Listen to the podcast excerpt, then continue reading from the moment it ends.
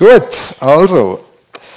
Ja, wir leben in einer Zeit, wo wir ganz, ganz, ganz viele Entscheidungen treffen müssen, jeden Tag. Ähm, das fängt dabei an. Äh, gut, wir können meistens nicht gross entscheiden, wann wir aufstehen. Das können wir in der Ferien vielleicht. Aber äh, sonst haben wir meistens einen Terminplan, wann wir an der Arbeit sein müssen oder in der Schule und so. Ein paar Sachen sind geregelt im Leben. Aber es gibt so viele Sachen, wo wir immer wieder entscheiden müssen. Wenn wir einkaufen und neue Zahnbürsten brauchen, dann können wir im Großen und Ganzen sagen, ich nehme wieder die, die ich die letzte Zeit schon hatte, aber plötzlich sieht die anders aus und die Firma hat wieder etwas erneuern, damit sie neue Kunden können gewinnen und so weiter, oder?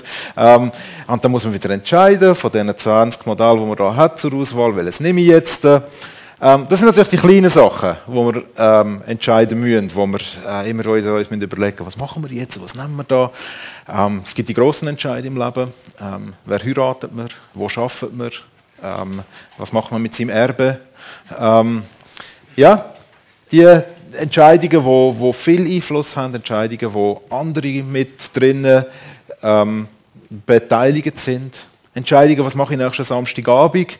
Und dann kommt durch das, dass wir so viele Möglichkeiten haben, so viele Optionen, die sich uns immer wieder bieten, kommt es manchmal dort her, dass wir irgendwo immer in einer gewissen Unsicherheit innen sind, habe ich echt richtig entschieden? Verpasse ich echt etwas? Was ist, wenn ich jetzt etwas Besseres hätte können haben und das nicht genommen hätte?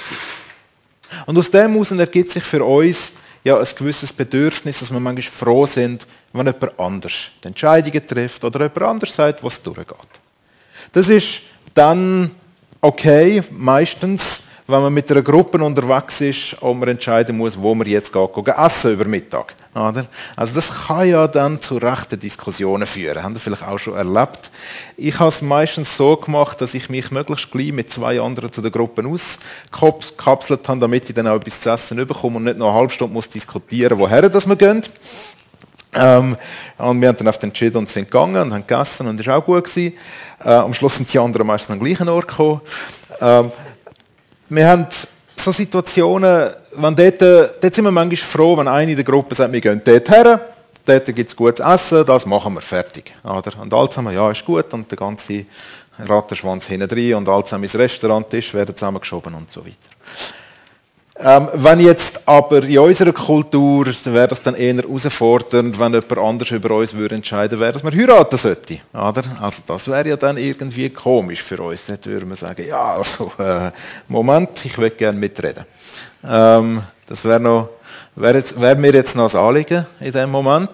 Ähm, da können ein Wort mithaben, nicht einfach, dass meine Eltern entscheiden. In anderen Kulturen, ob die das dann immer positiv finden oder nicht, nicht immer. Ähm, Interessanterweise, was dabei rauskommt, ist meistens ähm, nicht immer schlecht, ähm, wenn andere entscheiden, die einem auch kennen, aber mit ganz anderen Herausforderungen konfrontiert, als das, was wir ähm, erleben, wenn wir selber entscheiden. Aber wir merken, wir sind zwischendurch froh, wenn wir Führung bekommen in Situationen. Äh, wenn wir jemanden haben, der uns sagt, mach das. Das kommt gut. Gang dort durch.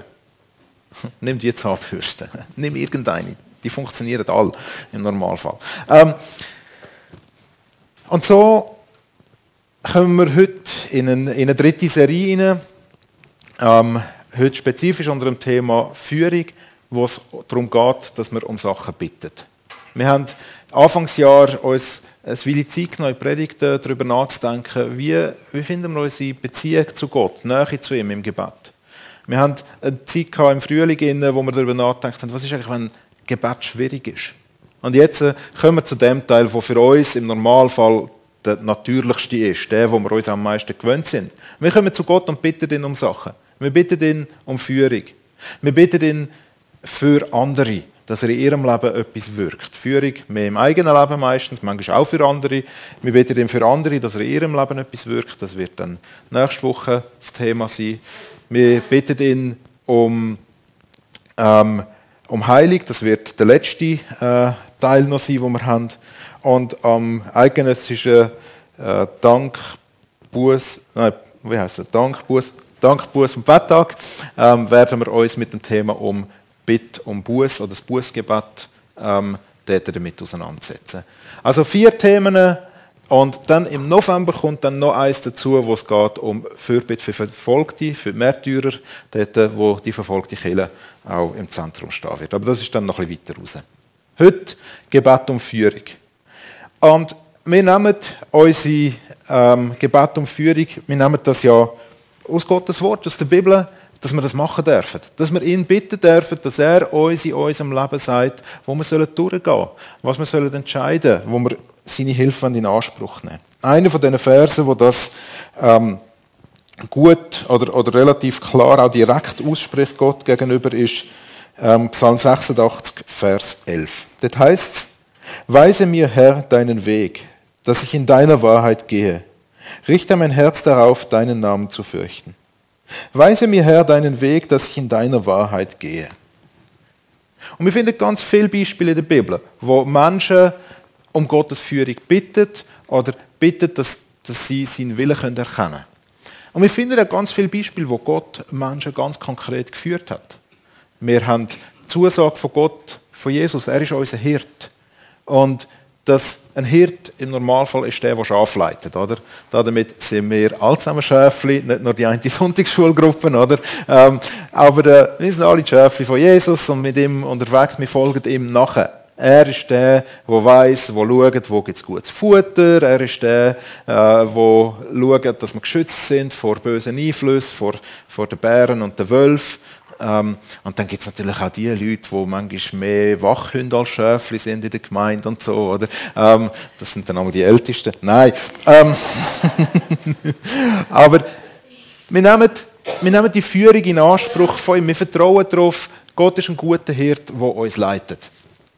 Wir sehen Situationen in der Bibel, wo die Apostel zum Beispiel in dem Moment zusammenkommen als Gemeinde und beten darum, dass jetzt, wo der Judas tot ist, ähm, muss wieder ein Zwölfter da sein. Und jetzt bittet sie Gott, dass Gott ihnen einen zeigt, wo das soll sein. Und dann äh, stellen sie zwei zur Auswahl und werfen es los. Und der, was wohl uns darauf fällt, der soll es dann sein. Und so haben sie dort die Führung in Anspruch genommen, auf diese Art und Weise. Wir erleben den Paulus in der Apostelgeschichte, wo er unterwegs ist durch die heutige Türkei und was mehrmals heißt, der Heilige Geist hat uns den Weg versperrt. Interessanterweise sagt er uns nicht, wie das der Heilige Geist das gemacht hat. Ähm, aber sie sind nicht weitergekommen an dem Ort, wo sie gedacht haben, wenn sie her. Und dann kommen sie an die Küste führen, ähm, wo, wo sie schon im Grunde genommen fast übergesehen auf Griechenland. Und dort hat der Paulus einen Traum von einem Mann, der sagt, komm über zu uns und hilf uns. Und sie nehmen diesen Traum als Gottes Führung, dass sie nachher übergehen und auch anfangen, in dem, was wir heute als Griechenland bezeichnen, ähm, anfangen evangelisieren und Gemeinden gründen. Es begegnen in der Bibel ganz viele Situationen, wo, wo Gott konkret führt. Wir könnten auch die ganze Sache mit den Feuer- und Wolkensäulen im Alten Testament nehmen, oder, wo Gott das Volk Israel durch die Wüste führt. Und davon nehmen wir auch ja dann die Zuversicht, dass Gott auch uns in unserem Leben führt. Er hat uns seinen Geist gegeben, der der Tröster ist und der Helfer. Der, wo, wenn er den Paulus damals geführt hat, wenn der Paulus das seiner Gemeinde zuspricht, dass er ihnen den rechten Weg wird zeigen, wo wir auch darauf vertrauen, dass er uns das wird zeigen. Jetzt in unserer Zeit, wo wir manchmal dann uns auch fragen mit welcher Motivation beten wir aber dann konkret um Führung? Jetzt eine Motivation kann zum Beispiel sein, ich bitte um Führung, weil ich Angst habe, etwas falsch zu machen. Oder? Ich bitte Gott, dass er mich führt, damit ja nichts Falsches passiert, dass nichts Schlimmes passiert. Dass nichts passiert, was unangenehm wäre für mich. Oder? Einfach, weil Gott ist ein guter Hirt, der schaut ja gut für mich, also kann er doch schauen, dass es mir gut geht, dort, wo er mich durchführt. Ähm, und es ist vielleicht die Angst, ich will den besten Weg haben, nicht irgendeinen Weg, ich will den besten Weg haben, weil ich könnte sonst etwas verpassen. Manchmal spielt das in unser Glaubensleben hinein. Das, was wir heute äh, in der Jugendarbeit haben das sehr, sehr viel ähm, beobachtet, oder? Bis zum letzten Moment gewartet, um noch einen Entscheid zu fällen und dann, gerade mit knapper Not, sich dann gleich noch Gott sei Dank für die IG entschieden und am Samstagabend gekommen. Äh, und nicht am Mittelalterfest oder irgend so etwas gegangen. Ähm, Nein, aber das ist so, manchmal ist der Moment, manchmal ist es wie bei uns im Leben so, ähm, auch bei wichtigen Entscheidungen, oder? Ähm, gerade auch dort in der Jugendarbeit wieder das Beispiel, wo Leute zu mir gekommen sind und gesagt haben, Beat, wer will Gott, dass ich heirate? Wer ist die eine, der eine? Und ich habe dann immer gesagt, schau, ich bin nicht sicher, ob es der oder die eine gibt. So, äh, wie du dir das vorstellst. Also sobald dich dann entschieden hast, dann ist das dann der Punkt, oder? Aber drin kommt Angst, sich für etwas Falsches zu entscheiden. Und darum Gottes Führung in Anspruch zu nehmen. Und das ist eigentlich ein guter Grund, dass wir uns, dass wir sagen, ich will nicht ähm, einen Weg gehen, wo am Schluss ähm, ins Elend führt und ins Verderben. Und darum bitte ich Gott darum, zeig du mir deinen Weg. Manchmal ist vielleicht Gefahr drin, dass wir dann ähm, Verantwortung auf Gott abschieben Weil das ist ja manchmal dann so, oder? Es soll jemand anders entscheiden. Weil wenn es dann schief geht, dann kann ich immer noch sagen, ist ja nicht meine Entscheidung. Also Gott hat mir gesagt, ich muss das machen, oder?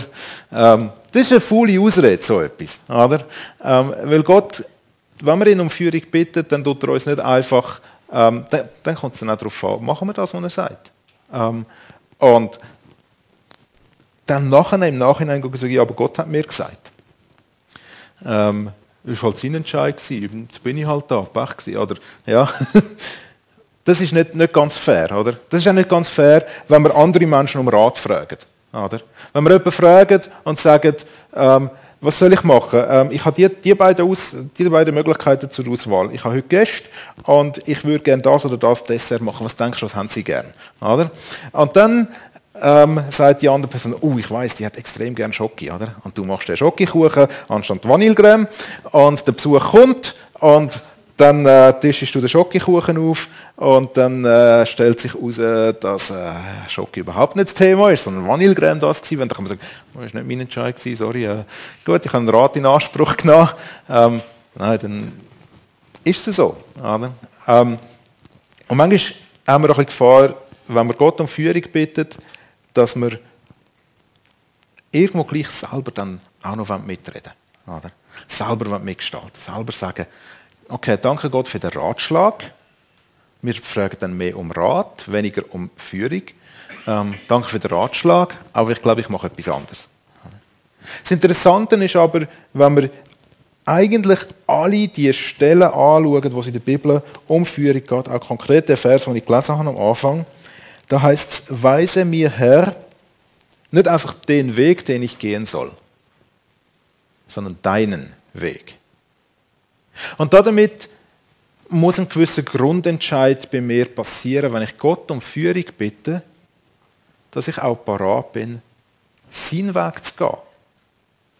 Das, was er mir dann vorschlägt, wenn ich es dann so erkenne. Oder? Manchmal ist, ist das Erkennen von der Führung dann ja ähm, noch eine Herausforderung.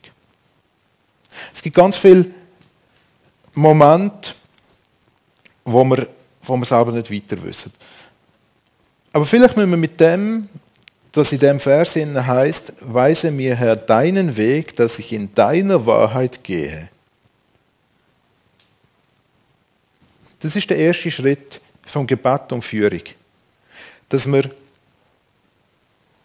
uns eingestehen, Gott hat Absichten. Gott hat Plan. Gott hat gute Absichten. Und wenn wir zu ihm gehen und ihn fragen, was ist dein Wille? Dass wir dann auch parat sind, zu hören, was sein Wille ist. Und da gibt es Sachen, die sind allgemeingültig. Die sind für jeden von uns gültig, Gottes Wille für uns. Wenn, wenn Menschen mich fragen, Beat, was ist, was ist Gottes Wille für mein Leben? Lieb Gott und dein Nächsten wie dich selber. Von ganzem Herz, ganzem Verstand, ganzer Seele, mit all deiner Kraft. Das ist Gottes Wille für dich. Lieb Gott und deinen Nächsten.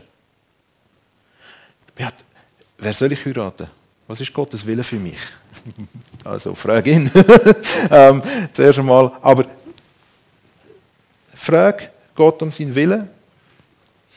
Und manchmal sagt Gott dann auch, ja, also mein Wille für dich ist, dass du mir nachfolgst, dass du andere liebst, dass du mir treu bist, dass du meine Gebote haltest, dass du, dass du ein Leben führst, das mich ehrt. Und welche Frau gefällt dir dann? Welcher Mann passt dann zu dir? Fragen, frag sie. Und dann tu meinen Willen. Und dann gang weiter. Oder? Manchmal, manchmal sind wir so sehr auf Details fixiert. Aber Gott hat in seinem Wort, in seinem Willen, in ganz vielen Sachen schon kundgetan, schon gesagt, was er von uns möchte. Und dort geht es einfach darum, studieren wir sein Wort, lesen wir die Bibel, fragen wir nach dem, was Gott will. Und nicht einfach, was mir passt. Ähm, und manchmal passt das ja sogar zusammen. Aber fragen wir ihn, lesen wir sein Wort, kennen wir, kennen wir ihn aus seinem Wort heraus. Ich bin im Moment dran, mit den Unti-Schülern ähm, alle Bücher vom Alten Testament und vom Neuen Testament mal durchzugehen und äh, der Reihe nach aufzuschreiben. Und wenn wir Glück haben, können es dann ein paar vielleicht auch auswendig. Äh, die Reihenfolge, gibt es Leute unter euch, die es auswendig können? Die Reihenfolge der Bücher in der Bibel, Sitschki muss es jetzt können, oder? Du kannst es nicht mehr. Ach, schade, du kannst wieder in Unti kommen. Ähm, plus, minus. Okay, wir machen keinen Test, oder? Aber wir sagen, wir sagen, wir sagen, wir glauben, dass Gott in seinem Wort seinen Willen kundgetan hat. Wir glauben, dass Gott in seinem Wort ihnen sagt, wie er sich vorstellt, dass das Leben soll gestaltet werden Aber es ist manchmal noch schwierig, wenn wir das Wort dann nicht kennen, das zu wissen, was dann sein Willen ist. Oder? Also der erste Grund, wenn man Gott um Führung bittet, heißt auch, pflege ich die Beziehung mit ihm. Nimmt es mich Wunder, was schon seit Jahrtausenden festgehalten worden ist über das, was Gottes Willen ist. Jetzt klar, die Interpretation von dem ist manchmal nicht immer gleich einfach. Oder? Es gibt Sachen, die sind relativ klar, es gibt Sachen, die sind manchmal eher äh, nicht so verständlich, wie das ist. Und da müssen wir miteinander darum ringen, was ist Gottes Wille in einer Situation, wo beschrieben wird. Ähm, aber das ist der erste Schritt. Wenn wir um Gottes Willen bitten, wenn wir um seine Führung bitten, dann gehört es auch dazu, dass wir uns darum tun, sein Wort zu lesen und mal seinen grundsätzlichen Willen zu kennen. Das, was er will. Und das ist eine Aufgabe bis ans Lebensende. Also, liebe Unterschüler, es ist dann nicht vorbei, äh, nächste Woche oder so. Ähm, das ist der erste Teil. Wenn wir Gott bittet um seine, um seine Führung für uns, dann ist es auch wichtig, dass wir das, was er schon offenbart hat, auch kennenlernen. Und dann bedeutet es an einem zweiten Schritt, dass wir Gott auch vertrauen, dass das, was er uns gesagt hat und das, was er uns sagt, dass, das, dass er das gut meint. Manchmal bitten wir ihn in einer Situation um Führung, dass er uns zeigt, welche Stelle dass wir annehmen sollen oder nicht. Und äh, du bist ja ein Stück weit in dieser Situation, oder? Und vielleicht haben wir den Eindruck, mal, Gott hat mir gesagt, ich soll die Stelle nehmen. Und dann wird es an dieser Stelle unheimlich schwierig und herausfordernd. Und man denkt, also Gott, was hast jetzt du dir da dabei überlegt? Und vielleicht sagt Gott dann, ja, du hast mich einfach gefragt, welche Stelle ich soll wählen, aber nicht, ob es mir an dieser Stelle auch immer gut geht. Oder? Ähm, aber es braucht Vertrauen, dass wenn wir diesen Weg gehen, dass Gott uns auch durchführen wird. Gott lässt uns dann nicht hängen, wenn es schwierig wird. Und, nur schwi und, und schwierig heißt nicht, dass es schlecht ist. Also, danach fragen, was ist Gottes Wille in seinem Wort? Was hat er schon gesagt? Vertrauen, dass Gott uns bis ans Ziel bringt. Dass er uns weiterführt. Und dass Schwierigkeiten nicht einfach heißen, dass es wegen dem nicht Gottes Willen ist oder dass es schlecht ist wegen dem. Vertrauen, dass das, was er offenbart hat, dass er das auch so meint. Und das tun. Oder? Wir können dann immer wieder mit guten Ausreden kommen. Ähm, ich hatte ein Bärli bei mir mal.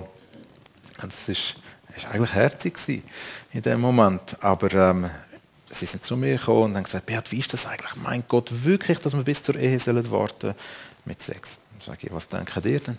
Ich glaube, er meint schon so, aber bei uns sieht er es, glaube ich, anders. das ist wortwörtlich so gekommen, oder? Und ich so, ja, jetzt, äh, wie würdet ihr die Ausnahme dann begründen? ähm, das ist ein spannendes Gespräch geworden.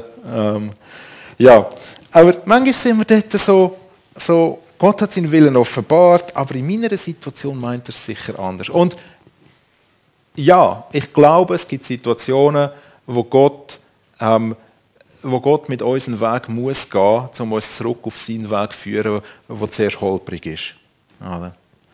Aber das heißt nicht, dass es generell einfach Ausnahmen verteilt werden.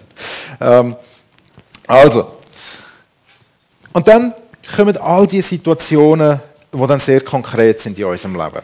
Wir sind mit dem Auto unterwegs, passiert heute nicht mehr so viel, oder wir sind irgendwo in der Stadt unterwegs und plötzlich wissen wir nicht mehr, wo wir sind.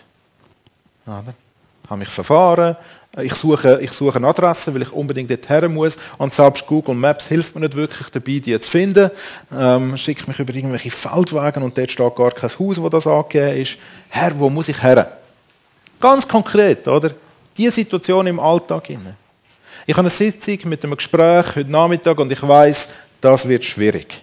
Herr, ich bitte dich um deine Führung. Mir mangelt es an Weisheit. Im Jakobusbrief heißt es, wem es an Weisheit mangelt, der soll Gott darum bitten, dass er sie einem gibt. Mich, mir, mir mangelt an Weisheit, wenn ich das soll entscheiden wenn ich das Gespräch soll führen Ich muss, ich habe irgendeine Herausforderung vor mir. Heute konkret an diesem Tag. Und Gott lädt uns ein, ich sehe mehr als du. Du darfst mich bitten und ich werde dich führen. Und es ist eine gute Regel, auch am Morgen schon zu beten, Herr, ich, bitte, ich lege diesen Tag in deine Hand und ich bitte dich um deine Führung heute. Bei allem, was ich mache, bitte ich dich, können zu erkennen, das können zu tun, was du willst. Weil ich glaube, das ist ein guter Weg und das wird mir gut tun. Und es gibt eine andere Lebenshaltung, eine andere Einstellung. Eben, man kann hinten nachher nicht einfach ausreden und alles auf Gott blamieren, wenn es dann schief gegangen ist. Oder? Aber es macht uns offen für Situationen, die an uns herkommen, die nicht nur anzuschauen als ein Zufall oder etwas, was mir jetzt einfach passiert, sondern als etwas, wo Gott in dem Moment drinnen wirken kann. Ich bete manchmal, Herr, schick mir heute die Leute über den Weg, die die Begegnung mit dir oder mit mir oder mit dir durch mich brauchen, oder die Leute, die ich brauche heute, ähm, weil du mir durch sie begegnen willst. Und ich gehe anders in Gespräche, ich gehe anders in Begegnungen an diesem Tag. Weil ich davon ausgehe, dass Gott auf mein Gebet hört. Und dass das, was da passiert, nicht einfach nur zufällig passiert, sondern dass es etwas ist, wo Gott wieder etwas dadurch wirken Und das ist, wenn man die Bibel als Ganzes anschaut, auch das, wo, glaube ich, Gott sich auch wünscht. Er wünscht sich, dass er uns führen darf. Er wünscht sich, dass wir seinen Willen tun. So wie Jesus am Schluss betet hat, nicht mein Wille, sondern deiner soll geschehen. Nicht, weil mein Wille immer falsch ist oder so. Überhaupt nicht. Aber wenn Gottes Willen in der Welt passiert, dann kommt es gut.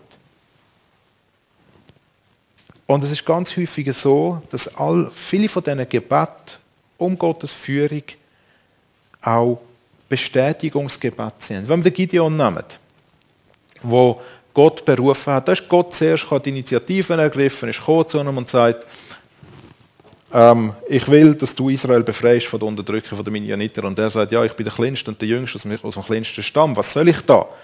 Ähm, ich brauche ein Zeichen. Und dann an zwei verschiedenen Orten bittet er Gott um Zeichen. Und Gott gibt sie ihm. Das Krasse ist, mit dem Gideon ist es am Schluss nicht unbedingt gut gekommen. Ähm, der hat irgendwann aufgehört, wieder nach dem Willen von Gott zu fragen. Für uns, glaube ich, ist es ermutigend zu wissen. Wir dürfen zu Gott kommen. Die Bibel ermutigt uns an ganz, ganz vielen Orten dazu, ihn zu bitten, dass er uns konkret in unseren alltäglichen Situationen führt. Aber es bedeutet, wenn wir um die Führung bitten, dass wir parat sind zu hören und zu tun, was er uns sagt. Jesus sagt am Schluss der Bergpredigt, wer meine Worte hört und danach handelt, der ist wie ein Mensch, der ein Haus baut, wo auf ein gutes Fundament gestellt ist. Wer meine Worte hört und nicht danach handelt, der ist wie ein Mensch, der sein Haus auf Sand baut und wenn der Sturm kommt, hebt das auf dem Fundament und das auf dem Sand, sondern spült es und wird weggeschwemmt. Und das ist, ich glaube, das, wo wir die zwei Seiten sind, von wenn wir darum bitten, dass Gott uns in unserem Leben auch uns als Gemeinde führt. Wenn wir ihn bitten, dann sollen wir auch parat sein, zu hören und ihm zu folgen. Wir gehen miteinander. Singen wir noch zwei Lieder. Ist das gut?